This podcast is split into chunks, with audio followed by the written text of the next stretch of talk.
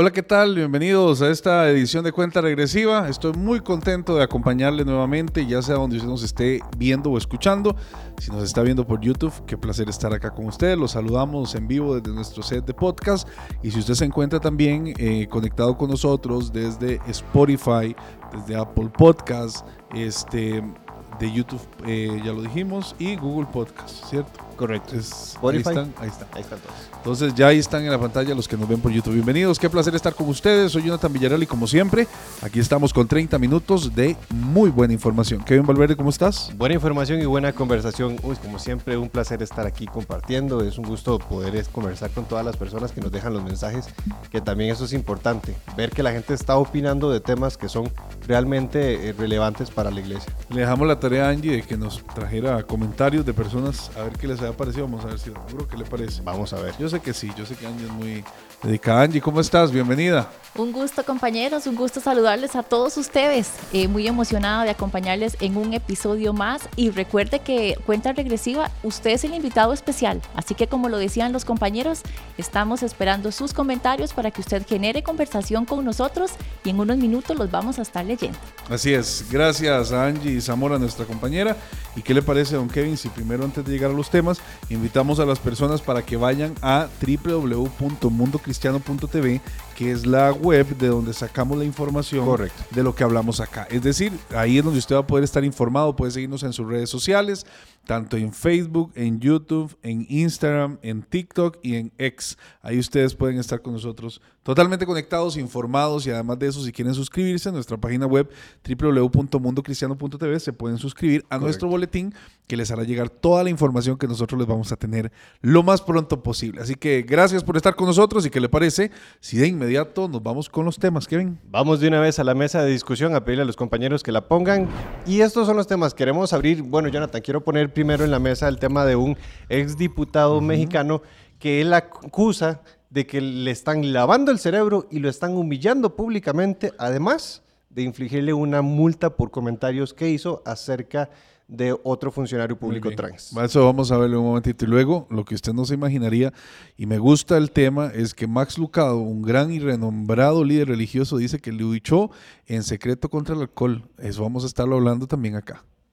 Y también queremos hablar sobre un movimiento en Texas que está ocurriendo, un movimiento bastante interesante con los jóvenes universitarios, un movimiento que dicen los pastores de ahí, de ahí mismo la universidad que no se detiene. Así es, y el cuarto tema que yo les propongo es que en Got Talent en Argentina, un cantante cristiano conmovió al jurado con Amazing Grace. Eso estuvo espectacular, así que lo vamos a ver. ¿Cómo no con esa canción? Claro, vamos a estarlo viendo en cuestión eh, de minutos. Esos son los cuatro temas de cuenta regresiva y quédese con nosotros usted, por favor, este ratito. Kevin, inicia usted. Comenzamos de una vez, vamos a pedirle a los compañeros que nos alisten acá el cronómetro porque vamos a iniciar eh, ya casi. Donde lo tenemos listo, ahí está listo. Vamos a comenzar en 3, 2, 1. Cinco minutos. Ahora sí, bueno, como les Cuéntanos. estaba exponiendo, resulta que un diputado, eh, exdiputado mexicano, Rodrigo Iván Cortés, él ha sido muy conocido por haber- haberse este, opuesto a leyes, incluso leyes que pretendían eh, castigar a las personas por eh, hablar en contra de la transición de género, que es algo que se ha estado viendo en todo lado. Eso le provocó mucha persecución, a tal punto que incluso a él se le multó por parte de un tribunal por haber dicho, de, eh, por referirse a un, a un funcionario público como un hombre que se autodefine como mujer. Un transexual estaba Exacto. dentro de la Asamblea Legislativa, ¿cierto? Correcto. De ellos. Y él se refiere al Y él refiere- se refiere y dice- él lo que dice es un hombre que se autodefine como una mujer, que creo que es el término más políticamente correcto para lograr evadir, porque es de por sí termina siendo muy complicado, ¿verdad? Eh, ¿Cómo referirse si desde el punto de vista biológico es un hombre y si se autopercibe como mujer, cómo no ofenderlo? Bueno, yo creo que fue el punto. Aún así, este, a él se le, se, le, se le penaliza, se le penaliza con una multa de 19.244 pesos mexicanos. Y no solo eso, sino que se le obliga hacer una disculpa desde sus redes sociales. Y no solo eso, también que se le envía a unas clases de reeducación que tiene que llevar por hacer esas declaraciones. Le hicieron una multa de unos mil dólares, pero ese no es el problema. El problema real es que si la sentencia queda en firme, que ya el último tribunal de apelación lo dijo, él tiene varias sanciones más. Sanción número uno, tiene que pagar los mil dólares. Sanción número dos, tiene que estar en un eh, registro de personas que agreden a mujeres por haberle dicho a un hombre que, era, que se creía mujer. Y número tres, se le puede inhabilitar de que él pueda eh, seguir en la política. Entonces, a lo que he escuchado, para lo cual me parece maravilloso que lo estén haciendo y lo que he podido informarme al respecto es que este diputado, este eh, Rodrigo Iván Cortés, quiere eh, llevar esto a la Corte Interamericana de Derechos Humanos. Correcto. Y salió con una organización también, Kevin. De hecho, particularmente él agarra este caso y él lo saca porque resulta que él, se, él, él con, con eh, este, Alliance Defending Freedom, que es la, una de las organizaciones de defensa eh, conservadora que conocemos a nivel internacional, él presenta el caso particularmente, él está diciendo, bueno, este es un caso que se tiene que dejar un precedente público donde una persona puede tener el derecho de simplemente expresarse. Ahora, él más que expresar una opinión, las declaraciones que él da es un hombre que se autodefine como mujer. Creo que es el concepto, el punto que yo quiero conversar aquí es el, el concepto más políticamente correcto. Si ese concepto no es aceptable, para poder llegar a un equilibrio de cómo yo me siento cómodo a la hora de hablar de esa persona y esa persona se siente cómoda o no se siente ofendida, entonces ahora cómo se refiere. a, mí, a mí me preocupa, Kevin, que están extrapolando derechos de personas transexuales que tienen eh, sus derechos eh, de, hacer y vestirse como quieran y, eso ¿verdad? No se les va ni a, ni a, penalizar. Nadie se lo va a quitar. Se les está dando rango de mujer y por ende cualquier situación con ellos se correspondería una situación directa de eh, violencia o agresión contra la mujer. Entonces yo creo que estamos en una vorágine que, como decía Rodrigo en uno de los de los de las eh, intervenciones que hizo en redes sociales, dijo la gran respuesta que tenemos que dar hoy los cristianos es que es una mujer. Y Agustín Laje lo decía un día de estos. Pregúntele a uno de ellos que es una mujer, que te defina que es una mujer y los matas. Eso es lo más real. Es lo más real. Definir que es una mujer ahora es una locura. Y ahora se están tomando los hombres, a partir de esto, de este pretexto, los hombres se están agarrando y se están tomando los derechos de una mujer. Yo creo que no ha habido un momento más complejo. Y todo movimiento lleva detrás un respaldo. ¿Verdad? En algún momento utilizaron a los gays y a las lesbianas para establecer una agenda, ahora están utilizando a los bisexuales y así paulatinamente hasta que ellos logren acomodar sus agendas. Último minuto que nos queda, Kevin, importante. Rodrigo Iván ahora va a ir con esta organización a la Corte Interamericana. Y esperar a Yo tengo un mal augurio de la Corte Interamericana. Le pido a Dios que respalde a Rodrigo, que respalde a sus abogados, pero lo que ya hemos visto de cómo actúa la Corte, eh, en el caso de Beatriz, el tema de los abortos. Casos terroríficos, la corte ha sido realmente mm, no voy a y los países no y los países este han sido eh, pues obedientes o se han sometido a la opinión final eh, de la corte. Entonces, a mí a mí lo que me preocupa es eh, que esta situación no vaya a terminar bien, pero el camino que está siguiendo lo digo es el mejor. Le deseamos lo mejor, le deseamos los mejores éxitos, que Dios les, le acompañe para que pueda establecer este tema. Veremos qué dice la corte, porque ahora lo que necesitamos saber es que es una mujer. Y, además de la corte queda la última línea de defensa, que es la iglesia y su que se mantenga firme con, su, con sus creencias. Claro, pero la parte legal, el César ¿verdad? El que bíblicamente dice del César lo que debe ser. Ese César todavía sigue teniendo mucho poder y me preocupa porque podría ser una forma en la cual ir eliminando la política gente específica. ¿Cómo eliminas a opositores? Eh, judicializar la política y decís que es una mujer. Habrá que tomar la postura de Pablo. En este caso, mejor obedecer al Señor. Se nos fue el tiempo, ya nos están regañando. Perfecto. Nos vamos con el segundo tema en este caso. Este, para que, vamos a ver, aquí está, ya me tienen ahí el tema. Muy bien, vamos a ir con el segundo tema. Este tema, tiempo compañeros, de inmediato, tres, cinco minutos. Uno, y nos vamos con esto. A mí me encanta este tema por dos motivos. No porque Max Lucado tuviera un problema de alcoholismo, sino porque Max Lucado tuviera la valentía de reconocer el problema exponerlo ante los ancianos de su iglesia, luego ante la iglesia, que eso fue hace mucho, y ahora exponerlo públicamente ante un libro. A mí me parece maravilloso y les cuento que Max Lucado, que es uno de los autores más renombrados, que tenía más éxito, estando en la cumbre de su momento, dice que llegaba a las tiendas a comprar alcohol y se lo tomaba escondidas en el carro o en la oficina.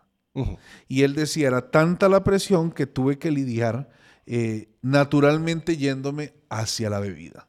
Y yo creo que esto es un llamado enorme eh, de humanidad de parte de Max y que yo creo que esto es algo importante. El Evangelio no puede ser presentado, Kevin, como una perfección, sino como la perfección en la imperfección. Y estas luchas personales que Dios dispone, cuáles quieren ser públicas o no en su infinita misericordia, son maravillosas de escuchar. Escuchar a Max Lucado decir que tuvo una lucha frontal contra el alcohol, para mí es una de las cosas que más respeto me genera. No me importan los libros, no me importa su ministerio, me importa su corazón y su humildad que es demostrado cuando logra plasmar en un libro como ser humano la vivencia del Evangelio. Esto a nosotros nos pone en perspectiva algo que a nosotros de veras, nosotros como cristianos nos cuesta quitarnos de la mente, señoras y señores. Los pastores, los líderes, los escritores, los representantes cristianos son seres humanos que cometen errores. ¿Cómo nos cuesta a nosotros entender esto? Los líderes, mientras más eh, puesto, mientras más eh, bullicioso sea su puesto, más se le juzga y más se le critica, porque no sé, no sé si existe esa vaga idea de que nosotros los cristianos no podríamos o no deberíamos... Eh, eh, mucho más si es líder, no deberían ser débiles en algunos temas. Y está en este tema, dependiendo también de tu debilidad, va el efecto de la consecuencia para el ministerio. En este caso, Max Lucado tenía un problema con el alcohol, con el cual no afectaba directamente a nadie, ni su eh, funcionalidad diaria, sino que se tomaba, él empezó a sentir que ya era mucho, y que era, pero nunca llegó a cometer una situación. Entonces, la consecuencia soy, de mi parte, admiración. Habrá gente que no. Para mí es admiración total que él haya salido a decir, tuve un problema con eso. Porque pudo haberlo ocultado. Pudo haberlo ocultado y morirse tranquilo, y que Max Lucado, en la, ¿verdad? Eh, que, que, cuando caminaba olía incienso porque es lo que muchos líderes religiosos grandes venden. Él viene y dice, no, yo tuve un problema con esto y se humaniza y se pone al ras. Él, me encanta lo que hace Joyce Meyer con el tema de cuando dice, mira, yo era así y a mí me, a veces me cuesta hacer esto que, mi esposo y esta situación y me enojé por esto y un día no me quería levantar, no me acuerdo un día que dijo, no me quería levantar hoy en la mañana para ir a una entrevista con John Maxwell y dije, Dios mío, de verdad no quiero ir a una entrevista con John Maxwell, esto es una bendición, pero no quería. Y dice, me levanté, me alisté y fui. Entonces, esa humanización, yo no digo que hay que respaldar ni aplaudir porque la gente tome alcohol, porque la gente esté pasando pruebas. Lo que me agrada es que esto es ánimo para la gente que está en este momento a veces lejos del Evangelio porque ven un Evangelio perfecto. Hay que entender que Jesús dejó la barra tan alta para que fuera imposible que alguien la pudiera cumplir. ¿Y usted manejaría la tesis de que eh, el hecho de que sean líderes espirituales deberían ser más fuertes en algún tema? Yo creo que uno es fuerte en el espíritu pero hay temas en los que siempre va a ser débil. Entonces hay momentos en los que si vos te soltás de la fuente que te sostiene, vas a caer. Definitivamente. Entonces, ocultar eso está bien por testimonio, por un montón de cosas, porque hay gente que le puede afectar, pero exponerlo cuando ha sido un tema superado y un tema trabajado, miren, aplaudo a Max Lucado y espero que eso se convierta en una historia de muchísima superación para miles de personas. Yo creo que yo creo que esto es algo que se tiene que hablar eh, porque la, a ver quién critica o quién juzga a un médico porque se enfermó, porque se resfrió. ¿Quién juzga a un médico porque le dio un ataque al corazón? ¿Quién, quién juzga porque uno dice, no, es que si es doctor eh, no debería tener problemas? Bueno, particularmente los líderes espirituales también podrían tener esos problemas y hay que ayudarlos y hay que acompañarlos. Y eso es lo importante porque hemos visto casos donde los líderes caen líderes grandes caen. ¿Por qué? Porque nunca se atrevieron a hablar por ese miedo de que, de que no, como soy líder no puedo cometer errores. El divinizar a un líder espiritual, a un ser humano que ocupa un puesto importante en la iglesia, divinizarlos es un error mucho más grande que el error que pudo haber cometido por un tema en el que era débil. Sin duda. Y al nivel también de la lucha que tenías es el nivel de la destrucción que puede ser para el ministerio. Exacto. Lo mismo esto a un tema de abuso de niños, a un tema de, de adulterio, a un tema de robo todas están en la categoría que son perdonadas por Dios, pero me refiero a que hay temas como estos que se pueden hablar, hay temas como la salud mental, hay temas como la depresión, que yo creo que ya va habiendo espacio para que empecemos a hablar de eso y de muchas otras cosas, empezando por lo que vamos comiendo. Definitivamente, ya nos van a cancelar los micrófonos, ya nos... Sí, bueno, me gusta porque vamos a ver ahora la opinión de Pedro de qué le pareció este podcast. Vamos con Angie Zamora. Angie, cuéntenos qué opina la gente y además de eso, cuéntenos si hizo su tarea de traernos comentarios de todos. Comentarios de todos, compañeros, y precisamente admiración y respeto es lo que, lo que están mostrando en las redes sociales. En este último tema, en el de Max Lucado, eh, Marta Delgado Ordóñez nos comenta lo siguiente. Ella nos dice, la fidelidad de Dios es grande como su misericordia. Conoce nuestra fragilidad humana, Él nos fortalece en la batalla contra el enemigo. Por eso dice su palabra que se glorifica en nuestra debilidad. También tenemos a Sara Suárez Gómez. Ella nos comparte eh, su opinión y nos dice, la palabra de Dios dice que el que confiesa y se aparta alcanzará misericordia. Así que eso fue lo que hizo Max, confesar. Cuando uno confiesa a Dios todo, Él es poderoso para ayudarnos a cambiar. El Espíritu Santo comienza a orar y ella nos pone, lo he experimentado. Y nos vamos rápidamente al primer tema sobre el exdiputado mexicano y tenemos dos comentarios más.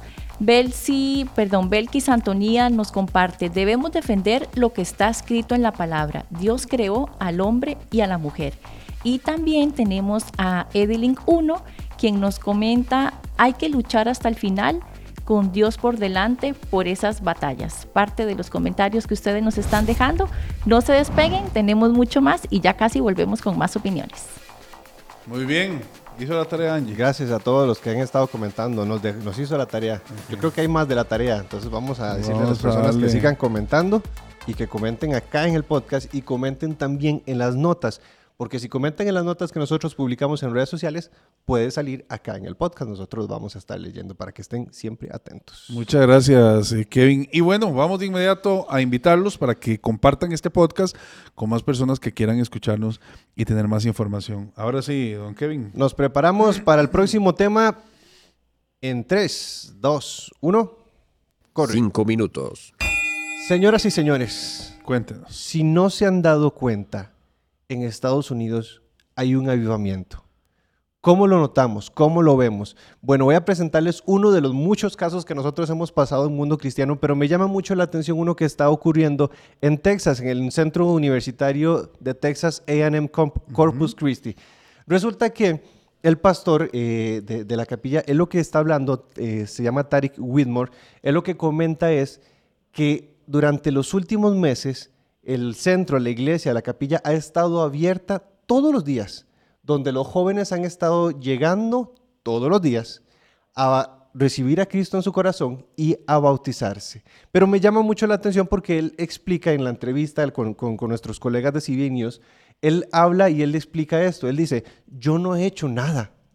Yo lo que inicié fue una célula y ellos se fueron, se fueron a sus campos. Y en los mismos campos, en las aulas, en las habitaciones, ellos se han estado reuniendo, traen a jóvenes, les predican la palabra y ellos mismos ahí deciden entregarle su vida a Dios. Y entonces es donde van hacia la capilla y piden de una vez bautizarse. Se está expandiendo un crecimiento en el que igual como lo vimos hace unos, eh, como lo vimos hace unos meses en Asbury, eh, inició y está creciendo de manera espontánea y no hay un líder que se está encargando de dar ese movimiento, sino que simplemente los jóvenes se mueven por su, por su propio sentir del Espíritu Santo, tengo que decirlo sin miedo, eh, se mueven a expandir. Tranquilo, aquí no estamos en CNN, puede hablar tranquilo. A, hablar de la palabra de Dios y a predicar y atraer a más personas.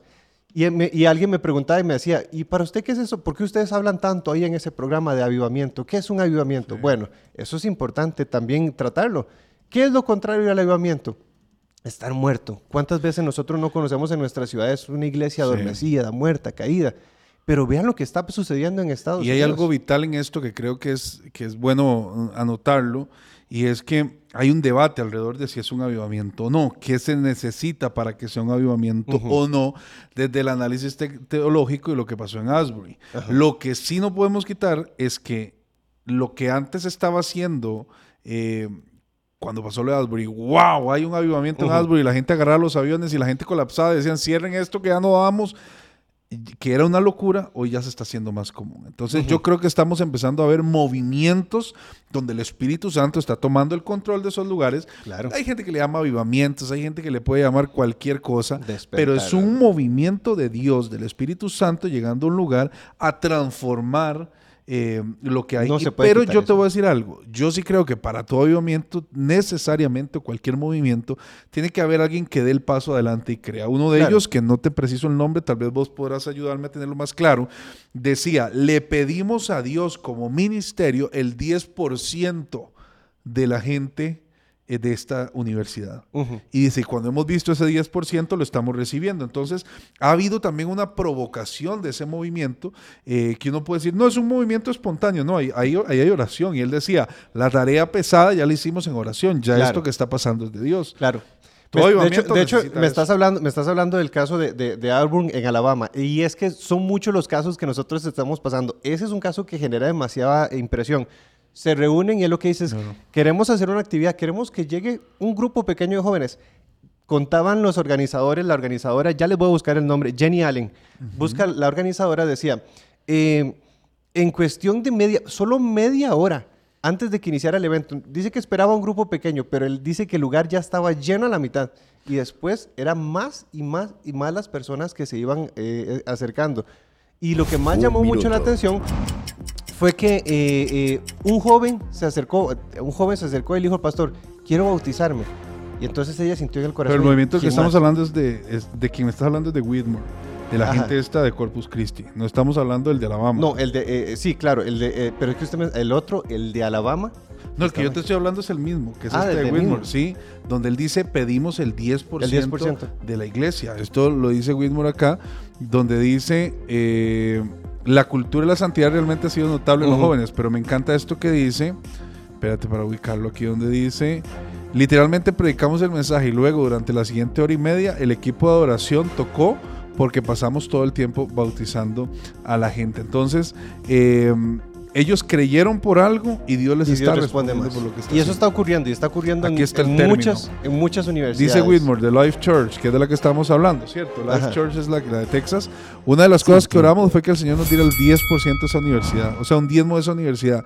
Y el año pasado, ver que el 10% de la universidad fuera tocado por lo que Dios ha hecho a través de la iglesia a los jóvenes es alucinante. Y algo me encantó, y perdón, yo sé que nos estamos robando el tiempo, pero dice Whitmore que la generación Z no está interesada en un cristianismo aceptable, que era lo que se había adaptado a la iglesia, Exacto. o culturalmente relevante. Quieren cristianismo autóctono y como es. Así que ojo con esto, usted que trabaja también está, con jóvenes. está ocurriendo en todo Estados Unidos y en todas las universidades. Manténganse atentos porque definitivamente es algo que tenemos que seguir hablando. Muy bien, nos vamos al siguiente tema. Les pido por favor si me ayudan con el tiempo detrás mío.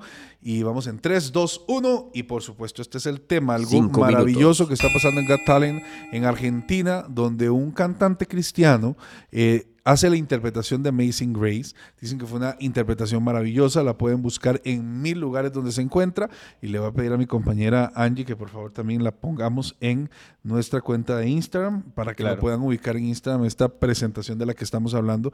Que para el momento en el que usted ya está escuchando este podcast, ya tenemos eso publicado porque aquí somos así. Claro. Rápidos y eficientes. Bueno, resulta que entre toda esta situación termina la interpretación de Amazing Grace y el público y el jurado le aplauden literalmente de pie. Hay frases que para mí fueron impactantes. Kevin, y, de la noticia quiero llevar el tema a otro punto.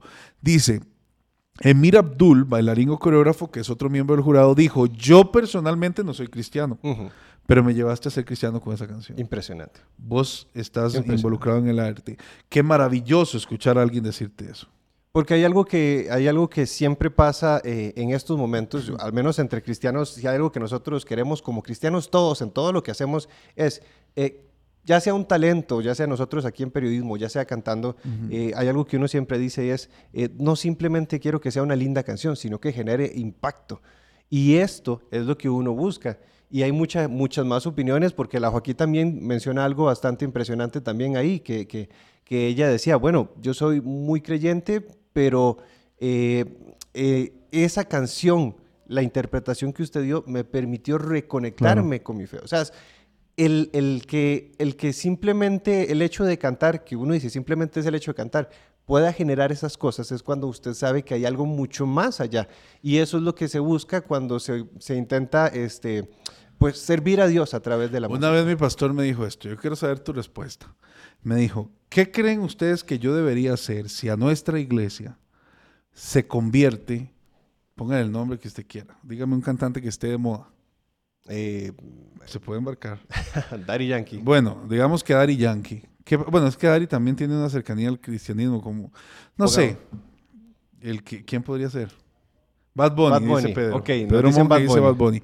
Entonces, Tenemos la posibilidad, la posibilidad de que Bad Bunny se convierta. ¿Qué deberíamos hacer nosotros como cristianos? ¿Poner a Bad Bunny a cantar con Redimidos?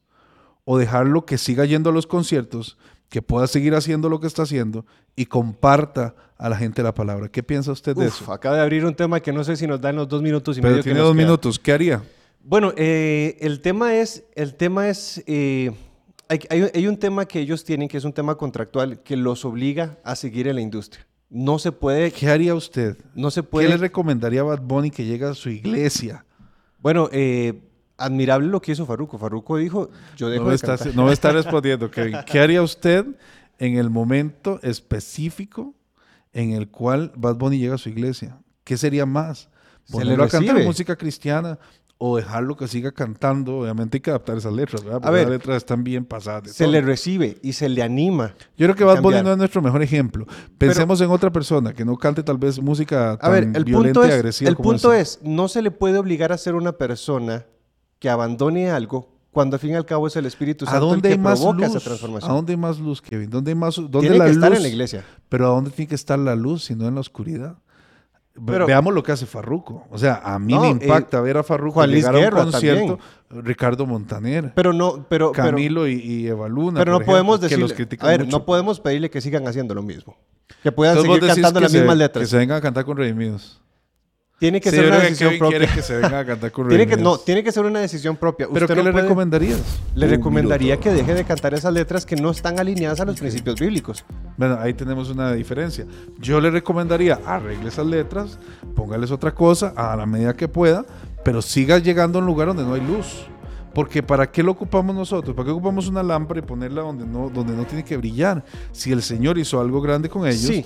que vayan a seguirlo Lo que pasa Por es que- lo lo que, que pasa es que hacía, eso nos ¿cómo se lleva- llama? El de, el, el de las sandalias esas que a mí me gustan. Este, el que... Kanye West Ajá. eh, Kanye West lo hizo con todos sus bemoles, ¿verdad? Porque el hombre no es Claro. un referente. Eh, Justin Bieber lo hizo. Es decir, Lo que hay, pasa es que hay eso nos lleva- momentos donde no puede uno ser tibio. Sí, lo que eso. pasa es que eso nos lleva al tema, al Le tema que 10 hablábamos de. Lucado. Tengo 10 segundos. Eso nos lleva al tema de Lucado. El tema es, ¿qué te hace débil? Porque si esa industria, si no tienes la capacidad de ser diferente en esa industria, deberías continuar ahí. Si no puedes ser diferente, si no puedes marcar la diferencia, yo creo que lo mejor sería, Sin es algo muy personal, pero deberías apartarte y replantear la forma en la que estás haciendo. todo. Yo sí soy del criterio, me robo 10 segundos, allá Pedro sí nos corta. Eh, yo creo que sin duda alguna nosotros nacimos para hacer luz a las almas que el Señor Correcto. quiere que alcancemos, no para entretener a las que ya tenemos. Pero no continuar en un área en el que somos vulnerables. Totalmente, pero lo que te estoy diciendo es, eh, porque podría ser vulnerable, pero quizá el caso de Farruko, eh, que cantaba cosas, pero tal vez y ha hecho un cambio radical en mucha de la manera, en la forma en la que canta, haciendo silencio en partes que no comparte. Este, imagínate, pero bueno, ya quedemos ahí con Angie. Está- si engañando. usted- opinen ustedes. Déjenos su opinión y queremos escuchar. Angie, cuéntenos. Un tema que, una pregunta que se las trae, compañeros. De verdad que sí. Vamos a leer más los comentarios que ustedes nos están dejando por acá. Y tenemos a Marta Delgado Ordóñez. Ella nos comparte su opinión con respecto al gran avivamiento que se está viviendo en Texas. Ella nos comparte, la maldad del ser humano puede avanzar, pero el poder y la gracia del Señor se multiplica. También tenemos otro comentario por parte de María Durán de Torres. Ella nos escribe por acá, a Dios sea la gloria. El poder sobrenatural de Dios sigue cambiando corazones dispuestos a ser guiados por el Espíritu Santo. Y con respecto al último tema, María Durán de Torres también nos comparte y nos dice, Padre, que su deseo esté de acuerdo a tu voluntad para que siempre glorifique el nombre de Jesús, nuestro Señor y Salvador. Y el último comentario por parte de Luis Alejandro Ubanque Méndez, él nos escribe, cantando al Señor podemos sanar corazones quebrantados, gloria al Señor. Gracias por estos comentarios, gracias por no despegarse y estar aquí con nosotros. Recuerde que Cuenta Regresiva es un espacio para usted. Muchas gracias, Angie y Zamora. Quedamos hasta aquí. Si quieren seguir opinando, ahí que Opinen. Dejen los comentarios y háganos saber y volvemos a traer el, el tema a la mesa. No, ya no más. Aquí son temas nuevos. Todos los días pasa noticia. Gracias, Hay Kevin. mucho más que contar, gracias Hay a todos. mucho más que contar. Recuerden www.mundocristiano.tv. Un placer estar con ustedes. Mi compañero Kevin Valverde, un servidor Jonathan Villarreal y nuestra compañera Angie Zamora también. Compartan este podcast y ojalá que se estén divirtiendo. Mándenos sus recomendaciones, qué quieren oír, de qué quieren hablar y nosotros con gusto les complacemos. Dios les bendiga. you